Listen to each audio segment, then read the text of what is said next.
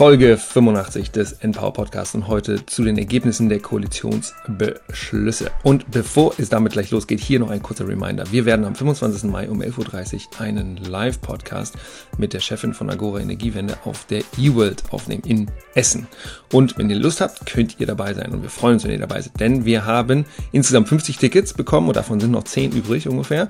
Und das heißt, wenn ihr Lust habt, bei dem Podcast, bei der Podcastaufnahme dabei zu sein und bei einem Meet and Greet, dann habt ihr zwei Möglichkeiten. Entweder ihr kommt auf den Npower Discord Server, da gibt es einen Link in den Show Notes, oder ihr postet auf LinkedIn über äh, etwas, das ihr in einer der Npower Folgen gelernt habt und verlinkt den Npower Podcast offiziellen Account und am besten verlinkt ihr auch noch Markus und mich und schreibt uns kurz noch eine Nachricht, damit wir das auch nicht verchecken. Genau, das sind die zwei Möglichkeiten. Also entweder auf den Discord-Server kommen und dort in dem äh, etablierten Kanal schreiben, dass ihr dabei sein wollt, oder ihr äh, postet einfach auf LinkedIn was über eine Folge, äh, wo ihr was gelernt habt bei einer Endpower-Folge. So, das war's jetzt und jetzt geht's los mit der Folge zu den Koalitionsbeschlüssen. Herzlich willkommen zur neuen Folge des Endpower Podcasts. Diese Koalition ist angetreten, um Deutschland zu modernisieren. Das ist der erste Satz aus dem Papier vom Modernisierungspaket für Klimaschutz und Planungsbeschleunigung. Und das sind die ein Papier oder beziehungsweise das Dokument, was die Ergebnisse des Koalitionsausschusses von letzter Woche darstellt, vom 28.03.2023. Da hat sich die Koalition, die aktuelle Ampelkoalition zusammengesetzt und über verschiedene Dinge gesprochen, eben auch unter anderem über Klimaschutz. Und wir haben uns gedacht, dass Julius und ich heute mal zu zweit so ein bisschen durch dieses Dokument durchgehen und besprechen, ja, was steht da drin, was für Implikationen hat das denn? Weil wir haben das gelesen und haben natürlich auch die ganzen hohen ja, Wellen gesehen. Berichterstattungen von NGOs, Umweltorganisationen, aber natürlich auch von WirtschaftswissenschaftlerInnen gesehen. Und das wird ja schon relativ kontrovers diskutiert. Also da gibt es positive Aspekte, gibt aber auch sehr negative Aspekte. Und ich hoffe, dass das euch jetzt heute auch ein bisschen einen Mehrwert stiftet. Es ist jetzt, wie gesagt, für uns ja, knapp eine Woche her, dass das veröffentlicht wird. Es fühlt sich an wie eine Ewigkeit, weil einfach so unfassbar viel aktuell passiert in diesem ganzen politischen Kontext und auch was die ganze Energiewende angeht. Und ja, deswegen haben wir gedacht, wir sprechen heute einfach mal heute über, diese, über dieses Papier was sind die Ergebnisse des Koalitionsausschusses und dafür möchten wir das Ganze so ein bisschen gliedern in, in vier Teile. Zum einen sprechen wir über den Klimaschutz als Ganzes, da gab es was, was die Sektorziele angeht. Dann sprechen wir über den Verkehrssektor, ein bisschen über das Thema Energieeffizienz, erneuerbare Energien, aber wirklich nur kurz, weil da steht auch nicht so viel drin. Und dann abschließend noch über das Thema Heizen. Aber als erstes, Julius, schön, dass du da bist. Ich freue mich. Ich habe niemand anderes, den ich begrüßen kann. Deswegen begrüße ich jetzt dich. Hi. Hallo, lieber Markus. Ich freue mich auch dabei zu sein. Nee, ich freue mich mal wieder eine Einzelrunde mit dir zu machen. Die letzte Einzelrunde, die wir gemacht haben, war, glaube ich, in der Woche, nachdem Russland angefangen hat, die Ukraine zu ähm, nee, Silvester haben wir noch eine gemacht, oder? Wir haben auch Silvester, Silvester haben wir noch eine gemacht. Stimmt, ja. haben wir auch eine gemacht, genau. Das war die Jahresfolge. Genau, natürlich. Ja. Hey, Aber inhaltlich, so eine richtig inhaltliche Folge tatsächlich. Machen ja, wir auch nicht so die, oft, ja, genau. Das war genau vor einem Jahr. Ja, sind halt diese, diese politischen Dinge, die dann anstehen und deswegen wollen wir heute da ein bisschen tiefer reinschauen. Genau, also die drei hauptsächlich größten Punkte, die äh, diskutiert worden sind in der Presse und auch von sehr vielen NGOs und von vielen ähm, ja, Industrieverbänden sind eben genau die Dinge, die du gerade genannt hast, also dass die Sektorübergreifung bei den Emissionszielen aufgehoben werden soll. Ähm, dann wurde viel über E-Fuels geschrieben und über die 65 Prozent. Aber wir haben uns gedacht, wir gehen tatsächlich mal auch tiefer rein, also dass ihr, wenn ihr das jetzt einfach gehört habt, einfach einen guten Überblick über dieses Dokument habt und natürlich gehen wir bei diesen drei Punkten spezifisch ganz, ganz tief rein. Und der erste Punkt ist einfach, genau, die, dieser erste Punkt äh, mit der Novelle des Klimaschutzgesetzes und damit können wir einfach anfangen, oder? Also es, ja. war, es war so, dass wir äh, 2019 gab es zum ersten Mal ähm, ein Bundesklimaschutzgesetz. Das wurde damals zum ersten Mal verabschiedet. Also die Abkürzung dafür ist das KSG, das Bundesklimaschutzgesetz. Und da wurde eingeführt, dass es eben Sektor, Sektorziele gab oder gibt. Das bedeutet, dass eben in jedem Sektor, also sei es Mobilität oder sei es äh, äh, was Verkehr, und alle anderen, Agrikultur und so weiter, dass es da immer bestimmte Ziele gab, die dieser Sektor oder jeder Sektor erreichen musste. Und das, das wurde ziemlich als ein, ja, ein großer Schritt damals gefeiert. Warum wurde das als großer Schritt gefeiert, Markus? Das war halt früher nicht so. Da hat man immer nur gesamt geschaut und halt sich überlegt, ja gut, schaffen wir das in Deutschland insgesamt, aber es wurde halt nicht Verantwortlichkeiten festgelegt. Und ich glaube, das ist ja generell immer so ein Punkt, wenn Verantwortlichkeiten festgelegt werden und eben auch dann Verantwortlichkeiten für Einsparungen und für diese Sektoren, dann ist halt auch klar, wer wie wo was machen muss. Und was da ganz spannend war bei diesem Gesetz, dies, das es gab, war der Punkt, dass diese Sofortprogramme in Kraft treten mussten, beziehungsweise entwickelt und erstellt werden mussten, wenn diese Sektorziele gerissen worden sind. Da haben wir auch in der Folge letztes Jahr im Sommer haben wir mit, mit dem Expertenrat Klimafragen äh, mit Barbara Strohmann gesprochen. Und die hat es uns auch nochmal ganz detailliert erklärt, wie damals dieser Prozess gelaufen ist. Und da ist halt genau dieser spannende Punkt, dass wenn jetzt beispielsweise der Verkehrssektor eben die Ziele gerissen hat, dann musste der Verkehrsminister, die Verkehrsministerin, im aktuellen Fall eben Volker Wissing, ein Sofortprogramm vorlegen, um die Ziele dann langfristig zu erreichen beim nächsten Mal. Und das Ganze war eben, ja, also so wie du sagst, war eben ziemlich gefeiert und ziemlich groß äh, dann positiv auch aufgenommen worden, weil das eben das erste Mal war, dass tatsächlich solche sektorspezifischen Vorgaben dann auch gemacht worden sind. Das ist ja auch nochmal so eine, so eine Sache, dass auch generell sektorspezifische Vorgaben gemacht worden sind. War aber eigentlich auch nur die logische Konsequenz, weil wir tatsächlich auch sektorspezifische Dinge an die EU melden müssen. Und das heißt, dass wir die sowieso erfassen müssen und dann, ja, ist eben die logische Konsequenz, dass wir uns das auch sektorspezifisch anschauen. Aber das Ganze hat sich ja jetzt ein bisschen geändert. Und ja, genau. Was ist da passiert? ja, es ist so, also dass es eben diese sektorspezifischen Ziele gab und zum Beispiel Stromerzeugung, Industrie, ähm, Bauen und Wohnen und Landwirtschaft, da sieht das, das ist alles nicht perfekt, aber da merkt man schon, dass da sich was entwickelt oder dass, dass wir da ganz gut auf dem Weg sind oder so ungefähr gut auf dem Weg sind. In einem dieser Sektoren sind wir nicht so gut auf dem Weg und das ist Transport und Verkehr. Und der Herr Wissing, den du eben auch schon angesprochen hast, ja, ja, der, der hat's, der müsste jetzt eigentlich ein Sofortprogramm auflegen. Das wird aber nicht gemacht. Und anstatt jetzt eben diesen Druck zu erhöhen, dass im Verkehrssektor tatsächlich was passiert, wurde einfach ja, ein Geniestreich vollzogen. Und zwar wurden einfach die gesamten Sektorziele, oder es wird geplant, dass die Sektorziele jetzt tatsächlich äh, komplett aufgehoben werden. Ähm, genau, ähm, das steht. Man muss dazu sagen, noch eine Sache, ähm, es ist natürlich so, das war ja auch so ein bisschen die Begründung oder ist die Begründung, zu sagen, es ist ja sinnvoll, dort einzusparen, wo es am günstigsten und am billigsten ist. Also, dass man sagt, Verkehrssektor, warum auch immer, aber stellen wir es mal hin, Verkehrssektor, oh, ist super teuer, super kompliziert, da Einsparungen zu machen, aber beispielsweise eben in der Energiewirtschaft super easy, Industrie super easy, kann man einfach ein bisschen Prozessänderungen machen, können wir richtig viel einsparen. So, das, das ist die Begründung das, dahinter. Naja, warum. genau, aber da gibt es eben auch einen Pferdefuß und das ist, weil, weil wir wissen, dass in den Langfristszenarien oder auch vom, von den, in den Szenarien vom IPCC, dass eigentlich wir in jedem Sektor nahe Null kommen müssen. Und das ist in manchen Sektoren, wie du sagst, sehr, sehr schwierig. Also Landwirtschaft wird sehr, sehr schwierig sein. Deswegen brauchen wir auch, und da kommen wir auch gleich zu Negativemissionen, also BECS und DAX. Aber das bedeutet, dass wir eigentlich alle Anstrengungen, die wir unternehmen können, auch unternehmen müssen. Und es ist jetzt nicht so, dass wir im Verkehrssektor gar keine Optionen haben. Also wir haben ja Elektrifizierung als Option. Ähm, wir haben, wenn man das unbedingt will, Wasserstoff als Option. Tempolimit. Tempolimit. Ja, genau. Es gibt ja Dinge, die man tun könnte, nur werden sie einfach nicht getan. Und äh, deswegen glaube ich, glauben wir, dass es eben auch zu, einem, ja, zu diesem Aufschrei geführt hat, den wir dann in den Tagen nach dem 28. März in den äh, Medien gesehen haben.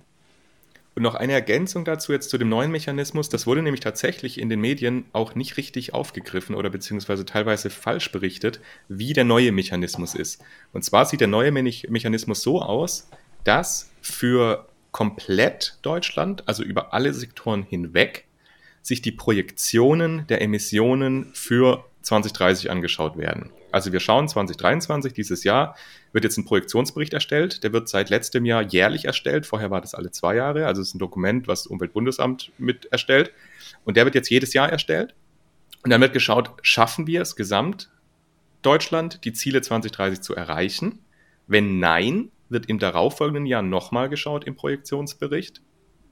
Können wir die Ziele erreichen, beziehungsweise werden wir die Ziele erreichen? Und wenn dann zwei Jahre in Folge festgestellt wird, mit den Projektionen werden die Ziele nicht erreicht, dann muss ein Sofortprogramm in Kraft treten. Und tatsächlich wurde es in den Medien so aufgefasst, also ich habe es ein paar Mal so gelesen, dass es im Prinzip nach dem alten Mechanismus geht. Also wir schauen, haben wir 2022 die Ziele überschritten, haben wir 2023 die Ziele überschritten und wenn dann zwei Jahre in Folge die Ziele überschritten worden wären, dann würde ein Sofortprogramm in Kraft treten. Aber so steht es jetzt drin, dass es eigentlich diese Projektionen betrifft und tatsächlich gar nicht mehr die, die realen Emissionen aus den jeweiligen Jahren. Und ich glaube, das ist auch nochmal so ein Punkt, ja, den man sich halt vergegenwärtigen muss, dass eine Projektion ist halt eine Projektion, ne? Ist halt ein Szenario, da stecken halt auch wieder Annahmen drin und, und andere Dinge und da bin ich selber auch noch nicht ganz so, so sicher, was da der richtige Weg gewesen wäre oder ist und es hat halt den Vorteil, klar, man hat eine Langfristperspektive, hat halt so ein bisschen den Nachteil, dass wenn man in einem Jahr die Ziele komplett gerissen hat und aber glaubwürdig machen kann, dass man langfristig die Ziele erreicht, dass das dann eben noch okay ist. Also, genau, ist, ist äh, ja, genau, also es ist eigentlich wird das Abstraktionslevel wieder erhöht und wir gehen nicht so spezifisch in die Sektoren rein. Ähm, und ja, wenn es jetzt einmal gebrochen wird, okay, wenn es zweimal gebrochen wird, dann muss was gemacht werden, aber es ist wieder das Spiel auf Zeit. Es ist wieder kein großer, kein großer Wurf, die, der dieser Koalitionsbeschluss hätte sein können und das werden, werdet ihr in den nächsten Minuten auch öfters wieder hören, dass wir das Gefühl haben, da wurden jetzt so Stückwerk veranstaltet, ganz viele kleine Dinge gemacht, ähm, zum Beispiel auch im Bereich Energieeffizienz, da kommen wir auch gleich zu, ähm, aber es ist eben nicht der große Wurf, der jetzt mal wieder hätte sein können und die Zeit dreht eben nicht zurück, sondern es geht immer voran und die Energiewende kommt leider nicht so voran, wie sie vorankommen müsste, wenn wir uns diese großen Integrated Assessment Modelle vom IPCC anschauen. Wenn wir gerade davon sprechen, vom IPCC und den integrierten Assessment Modellen, da ist dort immer mehr zu sehen, ähm, dass, oder auch in den, im neuesten Bericht von, äh, vom IPCC, dass wir in Zukunft DAX und BEX brauchen werden. Und das ist ein Thema, über die haben wir schon ein paar Mal gesprochen. Wir haben letztens auch eine Folge über äh, DAX gemacht. Das ist also Direct Air Capture CCS. Das heißt, da wird CO2 aus Ambient Air gewonnen, also auf, aus Umgebungsluft und es wird dann verpresst. Und BEX ist das äh, Biogenic Energy CCS. Also es wird ähm, Bio also Biomasse wird aufgebaut, also Wälder werden gepflanzt, die werden dann verbrannt. Ähm, und das CO2, was dort dann äh, durch den Verbrennungsprozess entsteht, wird dann auch wieder abgefangen und wieder verpresst. Und das ist ein Thema, was auf internationaler Ebene immer mehr besprochen wird und ziemlich heiß wird gerade. Und das ist jetzt zum ersten Mal auch in einem Dokument von, äh, von der Bundesregierung drin, also in diesem in diesen Beschlüssen. Ähm, und da, wenn ich mich, genau, wenn ich es richtig lese, ist das eben, dass es äh, Ziele für negative Emissionen für 2035, 2040 und 2045 festgelegt werden sollen. Wie hoch die genau sind, steht da nicht drin. Und das wird auch erst in 2024 be, be, ähm, äh, festgelegt. Also erst nächstes Jahr, also nicht dieses Jahr. Das passt aber dazu, was ich höre, dass es aktuell ähm, Konsultationen gibt oder eben die Initiativen in der Bundesregierung, dass es eine Carbon Management Strategie geben soll. Und sowas kannst du eben vielleicht auch nicht in sechs Wochen aus, äh, aus Thin Air, aus der dünnen Luft rausschnippen. Auf jeden Fall. Aber da habe ich mich auch schon gefragt, das, das ja, war jetzt, glaube ich, auch nicht so eine riesen Errungenschaft diesem Koalitionsausschuss. Irgendwie, eigentlich war das ja vorher schon klar, dass man das ja mal besprechen muss und da auch die haben das mal aufgeschrieben, für, die, ne? ja. für die Einsparung machen muss. Ich bin sehr gespannt, wie, wie hoch die dann jetzt ausfallen werden nächstes Jahr. Hängt wahrscheinlich auch ein bisschen dann eben auch aus diesen Projektionen und aus den, aus den Emissionen zusammen, um eben zu schauen, wie viel brauchen wir denn eigentlich, um unsere Ziele zu erreichen. Aber das wird auf jeden Fall sehr spannend werden. Noch eine Sache zum Klimaschutz, bevor wir dann gleich weitergehen zum Verkehr. Was auch in diesem Papier drin steht, ist, dass die Bundesregierung im ersten Jahr einer Legislaturperiode ein umfassendes sektorübergreifendes Klimaschutzprogramm beschließen soll, um die Erreichung der Klimaziele sicherzustellen. Also wenn die Bundesregierung dann, wenn wir eine neue Bundesregierung haben, dann müssen die im ersten Jahr der, der Legislaturperiode eben ein umfassendes äh, sektorgreifendes Klimaschutzprogramm beschließen.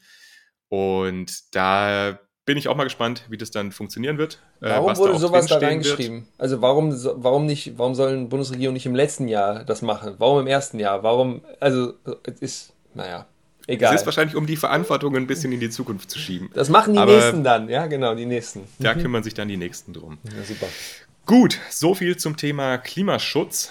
Lass uns dann jetzt mal auf den Verkehrssektor zu sprechen kommen. Da ist auch in dem Papier ganz spannend dass dem Verkehrssektor, ich habe es jetzt nicht gezählt, aber das sind mehrere Seiten, die dem gewidmet worden sind. Ich glaube, es sind sechs, sieben Seiten. Und im Vergleich, das ist der längste Teil, wenn wir ja später genau zum Effizienzteil, Effizienz, äh, Energieeffizienz nochmal zu sprechen kommen, das ist, glaube ich, eine Drittelseite oder so. Mhm. Also der Verkehrssektor war da doch relativ prominent in diesem Papier. Aber was steht da denn so drin? Also, genau, wie du gesagt hast, im Verkehrssektor, die Seiten sind sehr, sehr lang, da ist ziemlich, steht ziemlich viel drin. Also es geht los mit, die Bundesregierung wird die Modernisierung des Schienennetzes und den notwendigen Kapazitätsausbau für den Personen- und Güterverkehr beschleunigen und damit die Umsetzung des Deutschlandtaktes voranbringen. Ähm, dieses Wort Deutschlandtakt hatte ich jetzt vorher noch nicht gehört, also ich, vielleicht schon mal gehört, aber hm, ich, ah, doch, ich, das ist so ein, so ein 20 Jahre altes Projekt. Das, ja? das ist, kommt immer wieder. Ja, ja, der Deutschlandtakt ist ein ganz heißes. Okay, Thema. ich glaube, der Hauptpunkt in diesem, in diesem, in diesem Abschnitt ist, dass, äh, äh, dass die Deutsche Bahn einfach sehr viel Investitionsbedarf hat und das bis zum Jahre 2027, also tatsächlich in den nächsten drei Jahren oder ja, dreieinhalb Jahren, äh, rund 45 Milliarden Euro vom Bund an die Bahn überwiesen werden soll, damit die ihren äh, Investitionsstau aufheben kann. Ähm, und das, genau, da soll die aber, glaube ich, relativ frei verfügen können, wenn ich das so, also so lese. Und darüber hinaus gibt es noch ziemlich viele so kleineres, wie gesagt, auch Stückwerk, also was wie Stärkung Digitalisierung im Schienengüterverkehr, Verbesserung der Bahncard 100, ähm, genau, Stärkung von kombiniertem Verkehr, Ausbau von Fahrradinfrastruktur, Ausbau ÖPNV, das sind alles schöne Dinge, aber ich habe nicht das Gefühl, dass da wirklich, wirklich feste Dinge drin stehen. Aber ich glaube, das Haupt- oder der Hauptpunkt ist einfach, dass die Bahn substanziell mehr Geld vom Bund bekommen wird. Genau, und die Gegenfinanzierung eben aus der Lkw-Maut, also dass dann da relativ viel Geld davon kommen soll, wird auch relativ stark tatsächlich dann sein, die Lkw-Maut, eben basierend auf dem CO2-Preis, ab 01.01.2024 mit 2 Euro, äh, 200 Euro pro Tonne CO2. Genau, nur zum Vergleich, der Preis beim ETS, e also beim Europäischen Handelssystem, der ist substanziell höher, als er das vor zwei oder drei Jahren war. Das haben wir, glaube ich, auch in einer der letzten Folgen besprochen. Ähm, der ist jetzt ungefähr so bei 100 Euro, aber genau, wie du sagst, 200 Euro pro Tonne bei der Lkw-Maut, also dass eben Emissionen im Lkw-Bereich so stark besteuert werden, das ist, das ist ein substanzieller Preis. Also das ist ein sehr, sehr hoher Preis. Und es gibt ja auch im Pkw- und, und Heizbereich, das ist ja auch jetzt, äh, haben wir ja in Deutschland eben eine, eine CO2-Bepreisung und die liegt ja bei 35 Euro. Also ist ja auch nochmal eine ganz, ganz andere Größenordnung. Also ja. ist wirklich schon substanziell. Ja, und dann ist es auch so, dass diese, dass die LKWs, die früher in der Maut integriert waren, das waren nur ähm, das waren nur LKWs, die ein, jetzt muss ich mir noch kurz nach, nachdenken, äh, die ein zulässiges Gesamtgewicht von mehr als 7,5 Tonnen hatten. Und jetzt ist es so, dass das heruntergefahren wird auf 3,5 Tonnen. Das heißt, es werden deutlich mehr, auch kleinere LKWs mit der Maut ähm, belegt. Das Einzige, die ausgenommen sind, sind Handwerksbetriebe. Da könnte man also sagen, dass die ganze LKW-Lobby ziemlich schlecht gelobbyt hat, außer die Handwerksbetriebe, die haben mal ganz gut gelobbyt, nämlich die sind ausgenommen aus der, aus der LKW-Maut, wenn es um LKWs geht, die ähm, über 3,5 Tonnen wiegen. Ja, man muss ja also auch immer dann die Relation sehen. Ich glaube, so eine Speditionsfirma, die dann. Die fährt Kilometer und Kilometer und Kilometer. Ne? Ja, ne? und so ein Handwerksbetrieb ist halt ja doch lokaler unterwegs und nicht so unendlich viel und dann diese Mehrbelastung, das ja, also da muss man auch immer aufpassen, dann die, die Relation zu finden. Deswegen finde ich das eigentlich schon gut, dass es da die, die Ausnahme für die Handwerksbetriebe mhm. gibt. Markus, willst du was zu Photovoltaikanlagen entlang von Bundesautobahnen sagen? Es wird Photovoltaikanlagen entlang von Bundesautobahnen geben. Yay. Eigentlich tatsächlich das, das Spannende ist, ähm, eben bei diesen neuen Autobahnprojekten, es sind jetzt 144 neue Autobahnprojekte geplant. Also es soll nicht nur die Schiene gestärkt werden, sondern auch solche Autobahnprojekte noch. Und da soll eben Photovoltaik nebendran ausgebaut werden. Da muss man halt immer so ein bisschen auch schauen, wie viel ist das, wie lang ist das, hat das dann wirklich einen riesen Effekt. Ich glaube, es ist besser als nichts auf jeden Fall. Spannend ist dann eher vom bestehenden Netz. Also wenn man sagt, wir haben jetzt wirklich unser Autobahnnetz, was ja relativ groß und weit ausgebaut ist, wenn dann da substanziell erneuerbare Energien an den Straßenrändern von den Autobahnen dann installiert werden. Und da werden auch zukünftig an den, an den Bundesstraßen ähm, so wie ich es jetzt daraus gelesen habe, auch die Möglichkeit für Windkraftanlagen gegeben werden. Also dass dann auch Windkraftanlagen installiert werden sollen. Ja. Magst du noch was zu diesen 144 Projekten sagen? Also weil die stehen in diesem Beschlusspapier nicht drin, aber die sind da irgendwo anders in diesen Diskurs reingerutscht. Magst du das mal erzählen? Wie ist denn das passiert? Ja, also es steht ja drin, das hattest du ja gesagt, generell, dass alles schneller geplant und gebaut werden soll. Und ähm, es steht ja auch drin, dass eben die Schiene deutlich gestärkt werden soll, aber eben auch Infrastrukturprojekte, also so, äh, Brücken und auch andere Projekte gestärkt werden sollen. Und genau in diesem Dokument steht es jetzt nicht drin von diesen 144 Projekten. Ich glaube, das ist auch keine Ahnung, wie das im politischen Prozess war. Vielleicht kam das jetzt auch erst danach. Auf jeden Fall war es so, dass eben aus dem Verkehrsministerium einer der Staatssekretären von Herr Wissing das dann gesagt hat, dass es um diese 144 Projekte gehen wird. Und da ist aber so, wie ich es jetzt verstanden habe, noch nicht ganz genau klar, welche Ausmaße die haben soll. Es sind auch einige Autobahnprojekte hier in Baden-Württemberg, also A8, A81, A5 hatte ich im Hinterkopf, hm, bei denen da nochmal was gemacht werden soll. Und ja, also ist halt immer die Frage, wie viel Autobahn brauchen wir denn eigentlich noch im Vergleich zu Schiene? Es gibt da ja auch immer diese, diese tollen Vergleiche, wie viel mehr Autobahnen wir einfach ausbauen im Vergleich zu Schienenkilometern. Das ist wirklich immer erschreckend. Aber ja, ich bin leicht skeptisch, dass es bei diesen 144 Projekten bleiben wird. Ich hoffe es, aber wir werden es sehen und ich hoffe vor allem, dass eben dieses Geld in der Schiene dann gut ankommt und dass wir da wirklich ähm, ja, weiterkommen. Vielleicht zur Schiene noch kurz zum Deutschlandtag, weil du sie angesprochen hast. Ich habe das nochmal parallel gegoogelt. 2008 ist das ganze Thema ähm, so richtig heiß geworden. Da wurde dann nämlich der, der Verein gegründet. Die Initiative Deutschlandtakt, kein Verein, die Initiative Deutschlandtakt. Und das war nämlich tatsächlich auch Anfang dieses Jahres oder letztes Jahr, ich weiß gar nicht mehr, dass gesagt worden ist, der Deutschlandtakt wird 2070 in Deutschland umgesetzt werden. Also es ist noch, ein paar Jährchen hin, bis wir den Deutschlandtakt haben. Aber ja, werden wir dann sehen, ja, wie sich das entwickelt. Was waren das, als, als angefangen wurde, äh, da diese LNG-Terminals auszubauen? Hat da Herr Habeck nicht auch gesagt, irgendwas mit Deutschland, neue Deutschlandgeschwindigkeit oder so? Aber das war was anderes, ja?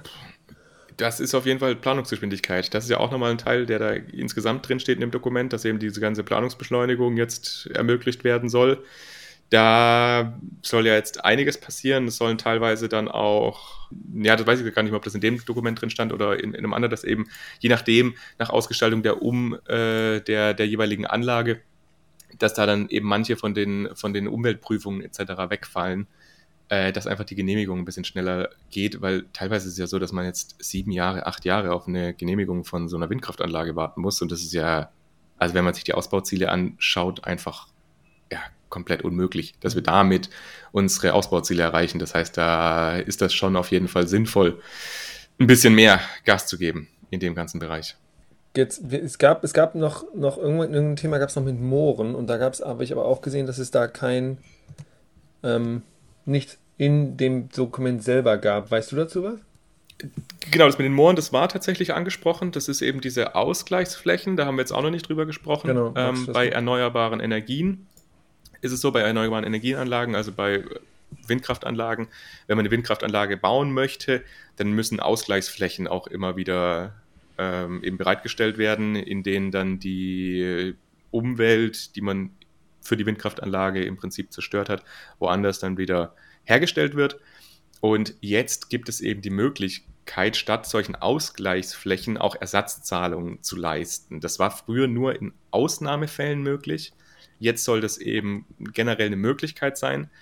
Und der Vorteil ist ein bisschen, dass dann das Geld, das dadurch eingenommen wird, eben in größere Projekte gesteckt werden kann, wie beispielsweise Moore oder größere Naturschutzprojekte.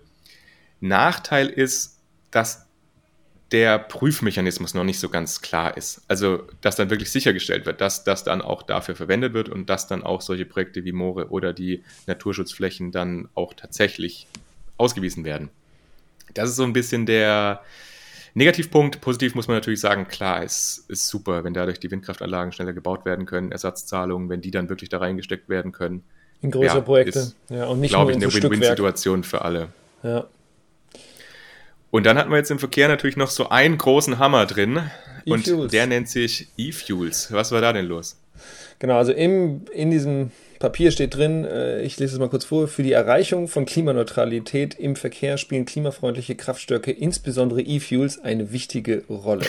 die allein bei, ist schon echt. Allein bei diesem Satz denkst du so, hm, wir haben, wir sind nicht besonders gut in der Energiewende, wir könnten besser sein, aber wir sind nicht ganz so schlecht und trotzdem haben E-Fuels aktuell bisher noch keine, überhaupt gar keine Rolle gespielt. Also deswegen zu sagen, okay, ähm, wir müssen, wir brauchen jetzt unbedingt E-Fuels äh, und das ist eine, eine wichtige Rolle, ist, ist ein interessanter Satz, sagen wir es mal so. Aber ich glaube, wir sollten anfangen, kurz mal zu recappen, was sind eigentlich E-Fuels? Und also E-Fuels sind synthetische Kraftstoffe, ähm, die mittels elektrischem Strom aus Wasser und Kohlenstoffdioxid, also CO2, hergestellt werden. Ähm, dieser Prozess ja, kann man auch als Power-to-Fuel bezeichnen ähm, und ähm, genau, wird, wird der Strom, der dabei benutzt wird bei der Erzeugung, kommt, wenn der vollständig aus erneuerbaren ähm, Quellen kommt, dann ist es so, dass ähm, genau, also dass dann ähm, dass die E-Fuels dann tatsächlich CO2-neutral sind, wenn sie dann zu, äh, genutzt werden, um zum Beispiel Verbrennungsmotoren anzutreiben.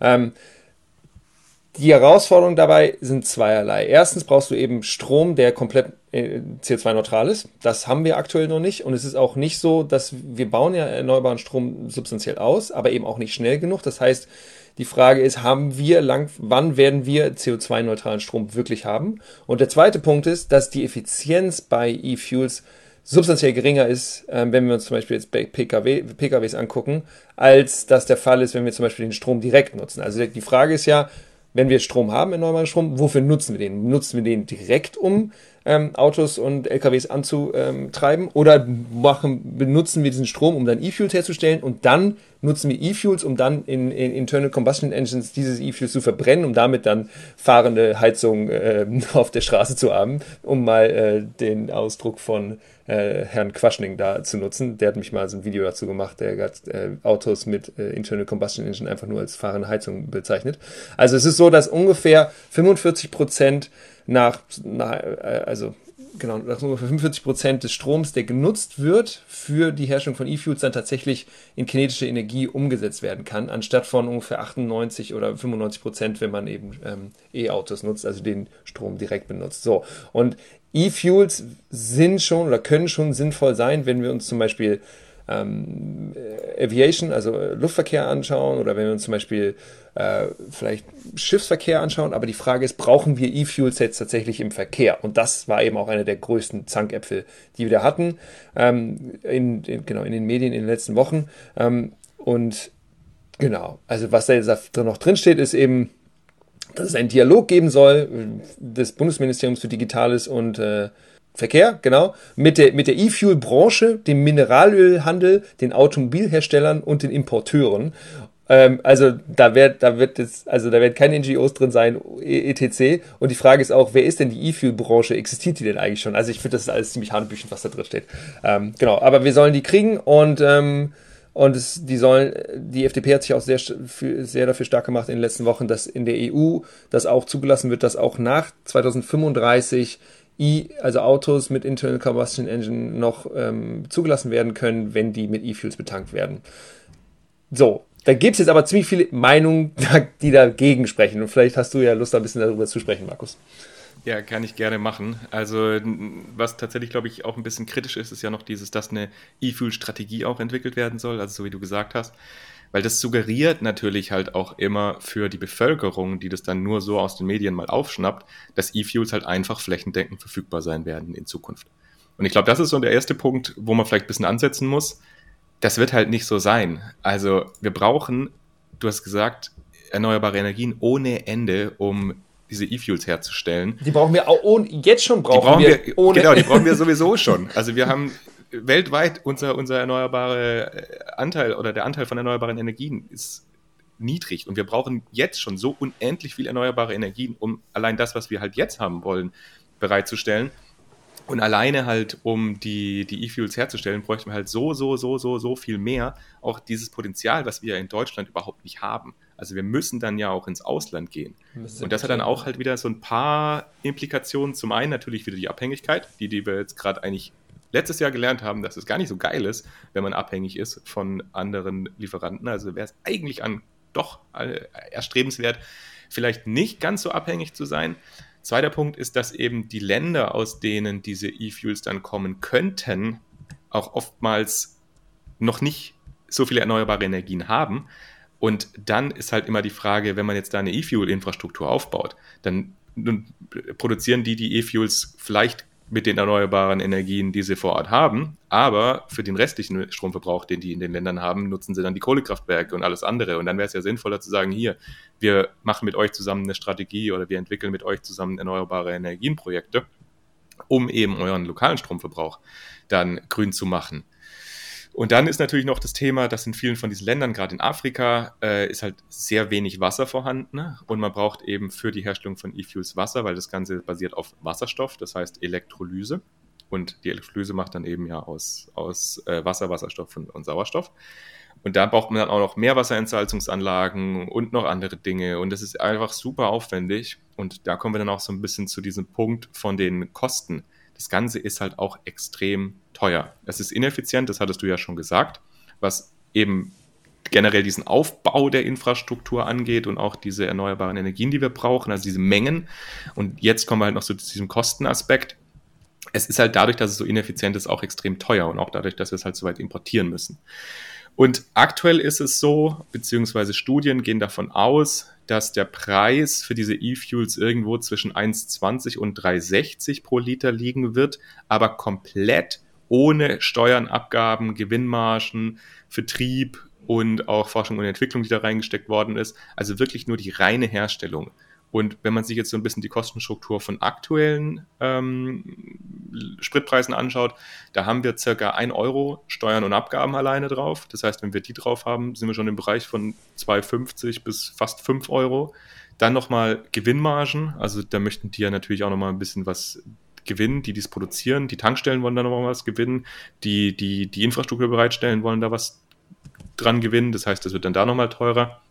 Und dann eben noch diese ganzen Forschungs- und Entwicklungsarbeit, die da reingesteckt worden muss, werden muss, um das dann auch großskalierig bereitzustellen. Also das wird extrem teuer. Und noch ein Aspekt, wenn wir eben von diesen monetären Preisen reden, ist noch so ein bisschen die CO2-Vermeidung, die wir dadurch haben. Also das ist ja auch immer so eine Frage, wie viel kostet das dann eigentlich, jetzt so eine Tonne CO2 zu vermeiden? Und da zeigen aktuelle Studien, dass die CO2-Vermeidungskosten bei PKWs mit E-Fuels bei circa, also in 2030, bei circa 1000 Euro pro Tonne CO2 liegen. Und das ist um ein viel, viel, viel, viel, vielfaches höher als bei normalen ähm, Elektrofahrzeugen. Ja. Also da muss man sich dann halt auch ein bisschen überlegen, wenn wir das halt mit dem Klimaschutz jetzt ernst meinen und das halt kostengünstig auch irgendwie schaffen wollen, dann macht es halt wenig Sinn, auf, auf E-Fuels zu setzen. Ja, und deswegen zum Beispiel, also es wird ja immer gesagt, dass DAX, also ich, ihr wisst ja, ich mag ja DAX und bin da sehr interessiert dran, aber dass DAX eine sehr teure Möglichkeit ist, CO2 ähm, zu vermeiden. Und selbst DAX-Preise liegen irgendwo zwischen 200 und 600 Euro in 2030, 2040. So, und dass man sagt eigentlich, dass das so das teuerste, was es gibt, ja. Und E-Fuels sind jetzt nochmal fast ein Faktor zweimal teurer. Also, also oder sogar noch ja, mehr. Das ist, ja, also, das ist ja der ganz spannende Punkt, den du gerade ansprichst, weil ich habe ja gesagt, Elektrolyse. Aber Wasserstoff reicht ja auch nicht für die E-Fuels. Du brauchst da ja noch Kohlenstoff dazu. Deswegen brauchen wir ja da noch eine vorgeschaltete DAX-Anlage. Und deswegen ist das ja im Prinzip ja auch die logische Konsequenz, das dass du eben, die, so wie du sagst, DAX-Anlagen schweineteuer und dann müssen wir noch die Elektrolyse, Umwandlung, Transport, kommt alles nochmal dazu, um das dann zu bereitzustellen. Ja. Und Genau, du hast gesagt, dass es eben, der Prozess ist eben selber ineffizient, aber das, was dann noch zukommt, ist nicht nur diese Prozessineffizienz, sondern es ist eben auch noch eine zusätzliche Ineffizienz, wenn wir uns das Gesamtsystem anschauen, nämlich, dass wir sagen können, okay, da geht dann ja wirklich Geld und Menschengehirn rein und so weiter und dass dann eben, dass es sein könnte, dass eben die, die ganzen die ganzen Ressourcen, die wir brauchen, also das Finanzielle, aber auch die Menschen, die da dran arbeiten, das sind dann eben alles Ressourcen und Menschen, ähm, ich kann es gerade nicht besser ausdrücken, die dann eben nicht an sinnvollen Lösungen arbeiten ähm, und so, dass dann einfach zum Beispiel notwendige Initiativen Richtung Elektromobilität oder anderen alternativen Mobilitätsformen oder eben auch nicht nur Mobilität, sondern in anderen Bereichen werden eben dann im Zweifel verlangsamt, nur weil wir jetzt irgendwie da auf E-Fuels setzen. Aber ich habe dich unterbrochen mal wieder. Ja ich wollte eigentlich genau diesen Punkt noch weiterführen, den du jetzt gerade angesprochen hast, weil es ist ja so, E-Fuels brauchen wir ja tatsächlich, aber halt in anderen Bereichen. Also wir werden diese synthetischen Kraftstoffe brauchen, so wie du gesagt hast, Luftverkehr, Schiffverkehr, vielleicht ja auch ähm, in industriellen Prozessen, was heißt vielleicht, auf jeden Fall werden da synthetische Energieträger dann benötigt werden. Und die haben halt nicht die genau gleiche Anforderungen wie jetzt Benzin oder Diesel. Also es ist genau wie du sagst, wenn wir jetzt da Zeit reinstecken, um das weiterzuentwickeln, wie wir Benzin und Diesel herstellen, dann haben wir halt noch kein Kerosin hergestellt. Also das ist halt ein ganz anderer Prozess. Und dann ist halt die Frage, ist es nicht sinnvoller, die Ressourcen, so wie du sagst, die wir haben, also auch die, die, ja, die menschlichen Ressourcen, also die in der Entwicklung, so wie du es angesprochen hast, dann eben in diese Dinge rein zu investieren. Und ich glaube, das ist eben genauso ein bisschen, bisschen die Herausforderung, dass wir da aufpassen müssen, dass wir halt nicht dadurch tatsächlich die, die Energiewende so ein bisschen auch wieder verlangsamen und vertrödeln durch solche Sachen. Und als letzten Punkt dann noch, durch das Ganze, was wir jetzt angesprochen haben, das Zeug ist teuer ohne Ende, ist das natürlich halt auch keine Lösung für Leute, die wenig Geld haben. Also für diese niederen Einkommensgruppen. Also denen dann zu sagen, ja, nein, fahrt mit eurem Benziner weiter, mit eurem Dieselauto weiter, da kommen dann E-Fuels, alles super, ist halt auch so ein bisschen Augenwäscherei, weil das wird halt einfach schweineteuer und das werden sich nur noch richtig wohlhabende Leute leisten können, mit diesen, ähm, ja, mit dem Sprit dann rumzufahren. Da, klar, die, die Anfangsinvestitionen von einem Elektroauto sind höher. Das wird ja aber auch in den nächsten Jahren auf jeden Fall deutlich weniger werden. Also es geht ja schon deutlich runter. VW hat ja jetzt das erste Elektroauto für unter 20.000 angekündigt. Ist natürlich klar, dauert noch fünf, sechs Jahre, bis da mal vielleicht was kommt. Aber das wird schon auch in die Richtung gehen. Und deswegen, genau, muss man sich dem Ganzen halt bewusst sein, was da auf uns zukommt in den nächsten Jahren. Ich glaube auch, wir müssen da halt extrem aufpassen, dass wir da jetzt nicht in, in, in eine Richtung gehen, die nicht ganz optimal ist. Und wenn euch das Ganze jetzt interessiert hat, was wir jetzt gerade erzählt haben, wir werden da was in den Show Notes verlinken. Da haben nämlich Kollegen von mir und äh, auch Elisabeth Ex-Kollegen von mir, ja genau. Da genau, waren Menschen dabei, die alle schon mal im Podcast waren. Also Patrick Plötz und äh, ähm, und Martin Wietschel und Elisabeth Dütschke. Die drei waren auf jeden Fall dabei. Das sind ja auch die ersten, die drei Autorinnen und Autoren. Also, wenn ihr da Interesse daran habt, die haben einen Diskussionsbeitrag eben genau zu diesem Thema geschrieben, wo auch viele von den Punkten, die wir jetzt gerade gesagt haben, aufgegriffen haben. Da könnt ihr das nochmal ganz in Ruhe nachlesen, warum die, diese beschlossene Maßnahme zur E-Fuel-Förderung vielleicht halt jetzt nicht so die cleverste Lösung war. Ja, und der wurde auch aufgenommen. Also zum Beispiel die FAZ hat äh, diese, diese, diese Kurzstudie auch zum Beispiel aufgenommen und darüber einen Artikel geschrieben. Also legit, legit, legit. Genau, es gibt ich, einen Gedanken, den ich dann dabei hatte, war, dass ja immer darüber gesprochen wird. Also es gibt immer diese, diese, diese Diskrepanz zwischen wir brauchen Technologieklarheit oder wir brauchen Technologieoffenheit. Und solange das Ziel klar ist, wird aufpropagiert, wir brauchen Technologieoffenheit. Ähm, ich weiß einfach auch nicht, warum Herr Wissing da so drauf gepocht hat, weil man könnte jetzt sagen, okay, das war jetzt vielleicht irgendwie Porsche oder sowas, aber, oder die Autoindustrie, aber selbst bei der Autoindustrie ist es eigentlich relativ klar, dass E-Fuels nicht so richtig die Zukunft sein werden. Also es gibt zum Beispiel ein Interview mit Herrn Düßmann, das ist der Chef von Audi, äh, 2021 im Handelsblatt und der Handelsblatt und der hat auch zu E-Fuels gesagt, wir brauchen keine, wir brauchen keine E-Fuels, wir brauchen keine Technologieoffenheit in dem Bereich, wir brauchen sehr, wir brauchen einfach eine Klarheit, wo geht's hin? Und dafür müssen, brauchen wir unsere politischen Entscheidungsträger und Entscheidungsträgerinnen, damit wir wissen, wo wir hingehen können, damit wir dann auch planen können. Ähm, und das, ich, ich finde das, ich finde, es ist eigentlich eine krasse Scheindiskussion irgendwie. Ich check das auch nicht, warum wir das da ist halt tatsächlich, sind. das ist tatsächlich auch das Spannende, ne? Weil es wird ja, es wird ja, das sind ja auch die Gegenargumente gewesen. Also das war ja bei der EU-Verbrennerverbot, ist das ja auch alles so hochgekocht und dann hieß es ja immer, ja, aber wenn doch das sowieso, wenn ihr alle sagt, das wird sowieso zu teuer und wird sowieso nicht genutzt, dann könnt ihr doch auch einfach zulassen, dass das dann passiert. Und dann denke ich mir halt, ja, aber wenn die doch auch drüber bewusst sind, dass das so teuer wird und warum wollen passiert, sie es noch drin haben? Warum wollen sie es dann dann unbedingt drin haben? Genau, also ich habe ich hab das tatsächlich auch nicht so ganz so ganz verstanden, warum da so krass drauf gepocht wird. Und es ist ja so, wie du sagst, dass selbst die Hersteller da ja nicht so dahinter stehen. Und tatsächlich ist dieser Punkt von der Industrie und auch gerade die Zulieferindustrie ist da ja auch nochmal ein Punkt, dass eben viele von denen gar nicht wissen, was machen wir denn jetzt, in welche Richtung gehen wir denn? Und wenn wir denen jetzt sagen, ja doch, ihr könnt Verbrennermotoren, Zulieferungen könnt ihr noch machen, ist gar kein Problem, dann hilft das ja auch nicht der deutschen Industrie. Also da wäre ja genau klare Signale zu geben, hey, wir wollen in die Richtung gehen, stellt euch da langfristig auf, dass ihr eben Zulieferer für, für Elektrofahrzeuge werden könnt. Da wäre das halt eben der sinnvolle Schritt. Genau, also wenn ihr, die ihr jetzt gerade zuhört, da eine plausible äh, Argumentationslinie habt, dann freuen wir uns über E-Mails an hallo at npower-podcast.de oder einfach eben im Discord. Vielleicht erhält ihr uns einfach, äh, wenn wir nicht clever genug sind. Also, ja, genau. Guti, wollen wir uns von den E-Fuels verabschieden, lieber Markus? Ah, ja, schweren Herzens lasse ich die E-Fuels hinter mir. Ich habe gedacht, die werden jetzt mein Leben lang mich begleiten. Ja, ich werde ja. in Zukunft klimaneutral mit meinem Verbrennerauto fahren können. Aber dann lassen wir die E-Fuels jetzt hinter uns. Okay, alles klar. Wollen wir weitermachen mit PKWs?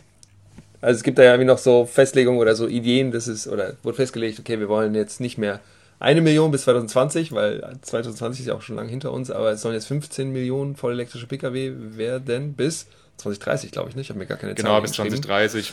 Muss genau. man auch dazu sagen, ist jetzt auch nichts Neues. Also war irgendwie auch ja. schon eigentlich bekannt, dass die das geplant hatten. Jetzt genau. Genau, es gibt relativ viel Stückwerk bei den PKWs, also es soll äh, einen vorausschauenden Ausbau der Verteilnetze geben, damit die Elektroautos eben versorgt werden können. Es soll eine gesetzliche Verpflichtung, mindestens einen Schnellladepunkt pro Tankstelle ähm, das soll das soll es geben, aber nicht bei kleinen Tankstellen, sondern bei, nur bei großen oder mittleren Tankstellen. Ähm, das Carsharing-Gesetz CSGG. Ich wusste gar nicht, dass es das gibt. Ich aber, wusste das auch nicht. Ja. aber das soll angepasst werden. Und zwar soll CO2-Neutralität zu einem Eignungskriterium für die Zulassung von Carsharing-Flotten ab 2026 werden. Ich weiß nicht genau, was die meinen mit CO2-Neutralität als Eignungskriterium. Also mal wieder irgendwie so relativ weich. Ähm, ja, genau, wir wollten es aber trotzdem gesagt haben. Ähm, und dann soll es ein Sonderprogramm Flottenelektrifizierung für die Umstellung kommunaler und gewerblicher Flotten ähm, geben. Äh, genau. Und dann gibt es noch so kleines Zeug im Luft- und Seeverkehr, also Landstromanlagen sollen gefördert werden, äh, Luftfahrtforschungsprogramm soll ausgebaut werden und fortentwickelt werden. Ähm, und dann gibt es noch zum Beispiel, ähm, soll es gefördert werden, dass Infrastruktur für die regenerative Bodenverstromung auf ähm, bei ähm, Airports, Flughäfen äh, auch bereitgestellt werden soll. Genau, Genau, dann gibt es noch Digitalisierung. Ich weiß gar nicht, ob wir über Digitalisierung sprechen sollen. Da gibt es auch echt viel Kleinzeug drin. Also Ver Vermeidung von beruflichen Wegen, Digitalisierung kommunaler Verkehrswege, Forschung, äh, wo KI äh, angewendet werden soll äh, und das und automatisiertes Fahren und das ist ja automatisch dann, dass man effizienter fährt. So habe ich jedenfalls verstanden. Also ich fand das nicht sehr eingängig. Ich glaube, da müssen wir nicht viel drüber sprechen. Genau, dann kommt der nächste Bereich Energieeffizienz. Wie fandst du den? Du hast am Anfang gesagt, da war irgendwie eine Drittelseite und eine halbe Seite, war nicht viel. Was war dein Take über Energieeffizienz, lieber Markus? Äh, ja, es ist diese Drittelseite, so wie sie da steht. Also da steht ja im Prinzip nicht viel drin. Da steht im Prinzip nur drin das Energieeffizienzgesetz, was ja schon relativ lang angekündigt ist, wo alle irgendwie drauf warten, was jetzt immer wieder in Verhandlungen ist und nicht so richtig weiter getrieben wird ähm, soll eben jetzt zügig beschlossen werden. Das Ganze ist ein bisschen abhängig von der EU, weil eben auf europäischer Ebene gerade die europäische Energieeffizienzrichtlinie, die EED, äh, verhandelt wird. Da war jetzt vor ja, wenigen Wochen der Trilog abgeschlossen, also im Prinzip die Verhandlungen zwischen Rat, Parlament und Kommission. Die haben sich auch geeinigt auf einen Entwurf von der EED und das Ganze ist jetzt eigentlich auf europäischer Ebene nur noch Formalsache, aber das hat man damals beim Verbrennerverbot auch gedacht. Aber wir hoffen mal, dass es wirklich nur noch Formalsache ist und dass dann so jetzt kommt, wie die sich da geeinigt haben. Und es ist eben eine Richtlinie, also eine Directive, und das bedeutet, dass die in nationales Recht dann umgesetzt werden muss. Und genau deswegen wartet eben jetzt Deutschland oder die Bundesregierung noch so ein bisschen drauf, bis diese Directive in Kraft tritt, dass man sich anhand von den jeweiligen Richtlinien, also von den Sachen, die dann in der Richtlinie drinstehen, orientieren kann, damit es dann auch korrekt eben in nationales Recht umgesetzt wird.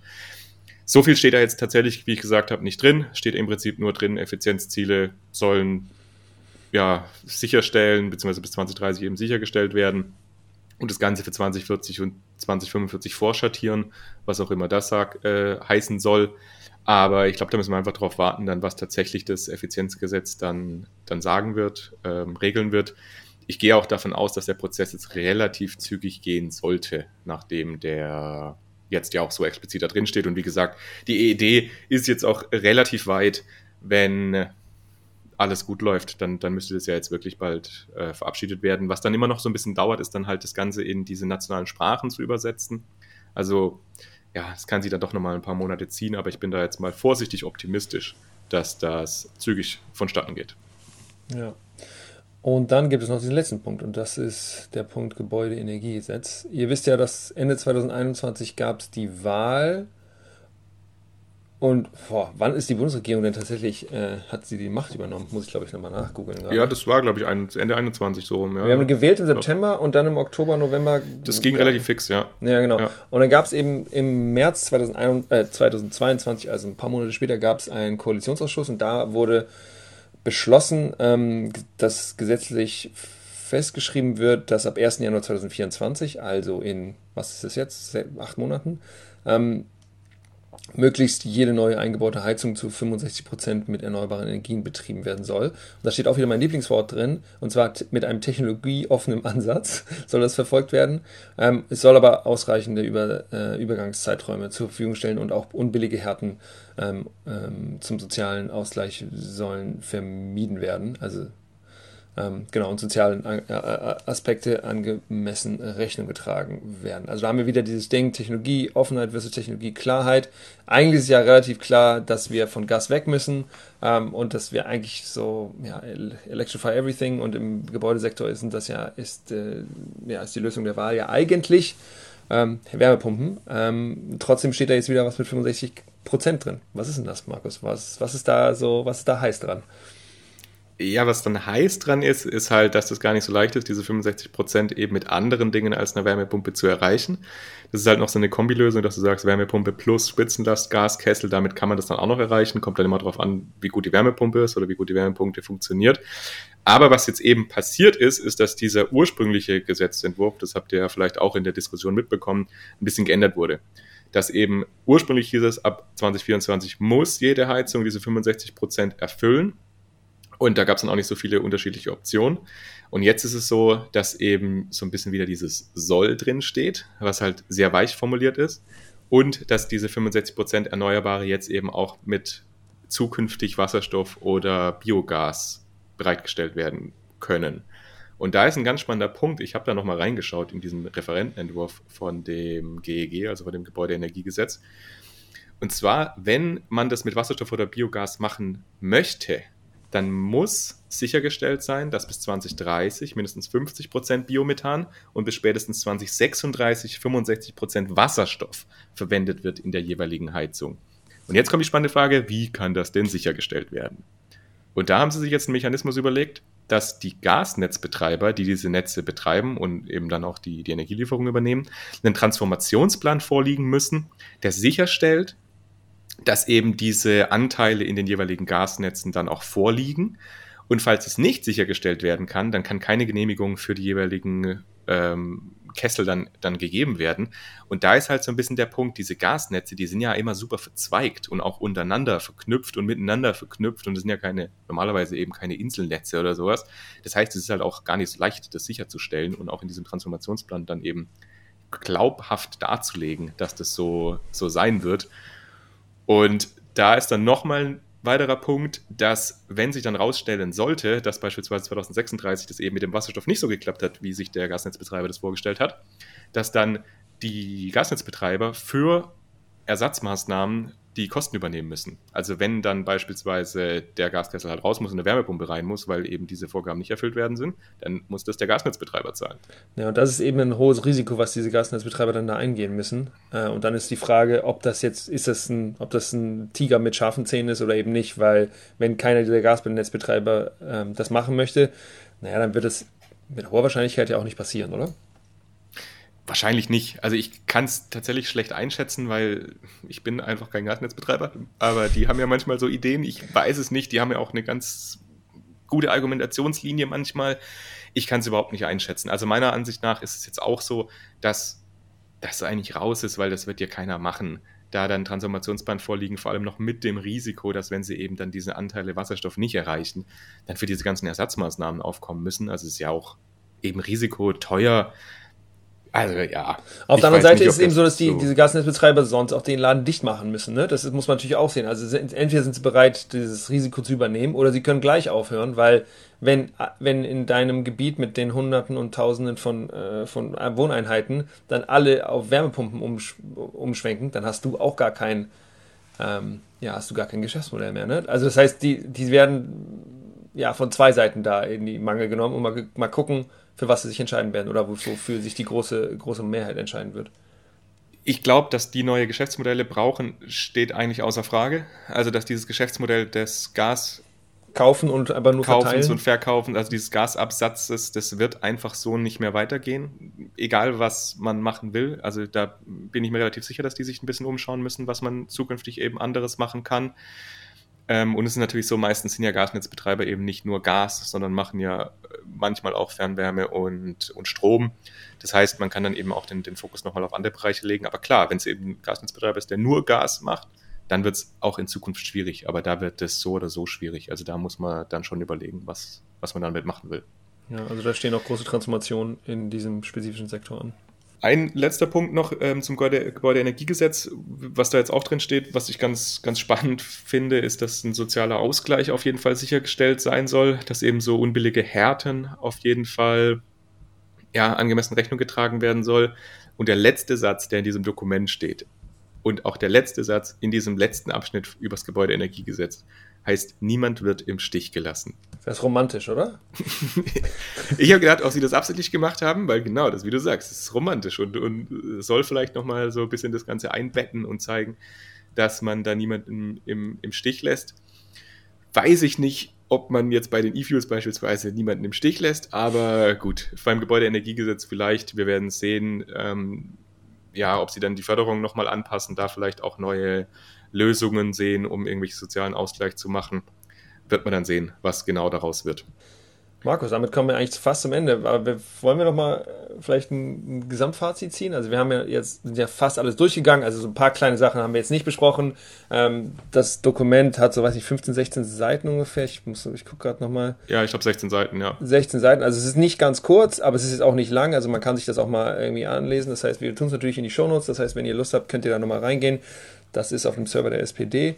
Äh, genau, insgesamt sind wir, glaube ich, ganz gut durchgegangen, haben die großen drei besprochen, äh, also dass die, Sektor, äh, dass die sektorspezifischen Ziele aufgehoben wurden, dass die E-Fuels äh, ja, im Mobilitätsbereich, also bei den PKWs eingeführt werden sollen oder die Möglichkeit weiterhin bestehen oder bestehen soll und auch diese 65% erneuerbares Heizen im, äh, im, im Gebäudesektor. Ja, was ist dein, was ist dein finales, was ist, was ist, was ist deine wie sagt man, wie sagt man denn? Was ist dein Fazit? Ja, ist mein finales Fazit, ja. ja. Also ich habe tatsächlich sehr, sehr, sehr gemischte Gefühle. Als ich es erst gelesen hatte, war ich schockiert, ehrlich gesagt. Also das über diese Sektorziele-Aufweichung habe ich gedacht, also das kann nicht sein, dass wir jetzt nach zwei Jahren das plötzlich nicht mehr haben und das damals. Wir waren progressiv war. unterwegs, ne? Und viele haben, haben, gesagt, oh, Deutschland macht das, oh, dann machen wir das, vielleicht überlegen wir das auch und so weiter. Und das wird einfach, weggesch wird einfach weggeschnippt, ne? Dann ja. habe ich die Hände über Kopf zusammengeschlagen wegen den E-Fuels. Da habe ich mir auch gedacht, das kann doch nicht sein. Also was, was war das jetzt wieder für eine Idee? Dann das mit den 65 Prozent, das waren ja auch die Sachen, die halt am größten in den Medien irgendwie aufgegriffen worden sind. Und dann habe ich das aber Ganze so ein bisschen sacken lassen. Habe dann jetzt ja in Vorbereitung auf die Folge jetzt die letzten Tage, gestern und heute nochmal ein bisschen reingeschaut. Und dann sind da ja schon auch Sachen drin, die sinnvoll sind. Also die ja, die ja auf jeden Fall auch ähm, was bringen. Aber man muss halt sagen, das sind halt alles nur so, so Kleinkram. Also die LKW-Maut ist sicherlich das Größte, was jetzt, sage ich mal, positiv ist für äh, Klimaschutz. Das mit den Genehmigungsverfahren ist vielleicht auch gut. Keine Ahnung, wie das dann ausgestaltet wird. Aber ansonsten ist halt viel klein-klein, was vielleicht, ja, kleinste äh, Megatonnen, Tonnen, nie, wahrscheinlich nicht mal Megatonnen, also Tonnen halt einsparen wird an, an, an Emissionen. Und da, ja, weiß ich nicht, ob wir damit eben die Ziele erreichen werden. Und ich bin tatsächlich jetzt auch sehr gespannt auf den Projektionsbericht dieses Jahr. Wir hatten es ja anfangs gesagt, dass der Projektionsbericht, also wenn das äh, der Projektionsbericht ist, ich gehe stark davon aus, da steht projizierte Einsparungen und der Projektionsbericht ist eben vom Umweltbundesamt der ähm, veröffentlichte Bericht. Und da bin ich sehr gespannt, was der jetzt ausweist für, für die Zielerreichung für 2030 mit den aktuellen Maßnahmen, ob das dann erreicht wird oder nicht. Und was ist dein Fazit? Also sehr ähnlich, was du jetzt gesagt hast, was du gesagt hast. Ähm, diese Sektoraufweichung finde ich sehr, sehr schwierig. E-Fuels müssen wir nicht drüber reden. 65 Prozent hört sich hört sich im ersten Augenblick, glaube ich, härter an als das, was da tatsächlich rauskommt. Also ich glaube, da sind wir, das ist nicht so schlimm, aber da hm, sind wir, glaube ich, nicht auf einem ganz schlechten Weg unter, unterwegs.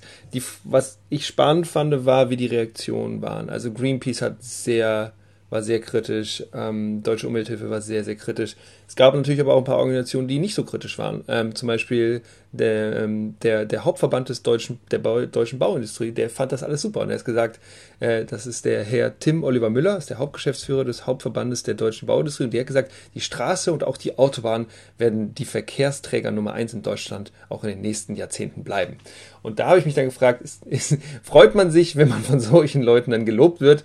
Ähm, ich glaube, ich bin da eher auf der Seite von Greenpeace und der Deutschen Umwelthilfe. Ist nicht alles ganz, ganz schlimm. Also ich fand auch, dass dann ähm, manche Medienstimmen sehr, sehr, also fast ein bisschen überreagiert vielleicht haben. Aber das ist, wie du auch gesagt hast, nicht der große Wurf, den wir eigentlich bräuchten. Wir haben Klimakrise und wir haben wirklich Krise. So, wir müssen wirklich was machen. Und da kommen wir mit diesem Dokument jetzt nicht besonders viel weiter Klar, da sind ein paar Sachen drin, die sind nicht schlecht, so, es ist aber trotzdem schon ein bisschen ähm, leider wieder mal Stückwerk. Und das ist schade, dass das so passiert, weil ich bin ja grün links versifft, ist ja klar. Ähm, und deswegen freue ich mich natürlich, dass die Grünen in der Regierung sind, aber da siehst du eben, dass du mit einer Regierungsbeteiligung eben auch noch nicht ähm, ja, vielleicht so viel Leverage hast, dass du wirklich, wirklich Gesetze ähm, implementieren kannst äh, oder so viel Macht hast, dass du tatsächlich ja, fortschrittliche Klima, Klimapolitik äh, in Deutschland erreichen kannst. Und das finde ich ein bisschen schade. Da hätte ich mir auch tatsächlich von der SPD und auch von der FDP ein bisschen mehr erhofft. Genau, das war mein Fazit. Ihr Lieben, das war's von der heutigen Folge. Wir hoffen, dass ihr was gelernt habt. Das war sehr viel klein-klein, aber wir wollen ja, wir, wir, wissen ja, dass ihr clever seid und deswegen machen wir solche Folgen auch, damit ihr auch da, da noch was mitnehmt. Wenn ihr Lust habt, freuen wir uns über Feedback, ähm, wie immer, und zwar hallo at npower-podcast.de und sonst sehen wir uns in zwei Wochen wieder. Außer Markus hat jetzt noch natürlich finale Worte. Nein, ich bedanke mich auch äh, euch allen, dass ihr zugehört habt. Ich hoffe, ihr habt da jetzt was mitgenommen. Es ist immer so ein bisschen das Problem, wenn wir so ein Dokument durchgehen, dass wir versuchen, das strukturiert zu machen, dann natürlich trotzdem einfach auch viel ja unsere eigene Meinung dazu mit reinbringen und dann immer mal wieder so ein bisschen abschweifen. Aber ja, ich hoffe, es war schön für euch, es war cool für euch, ihr habt was gelernt und äh, wie gesagt, wenn ihr nochmal da was nachlesen wollt, alles in den Show Notes. Und ansonsten freue ich mich auch darauf, wenn ihr in zwei Wochen wieder dabei seid. Da haben wir wieder einen tollen Gast eingeladen. Genau, das wird dann Folge 86 sein. Also, bye bye. Ciao.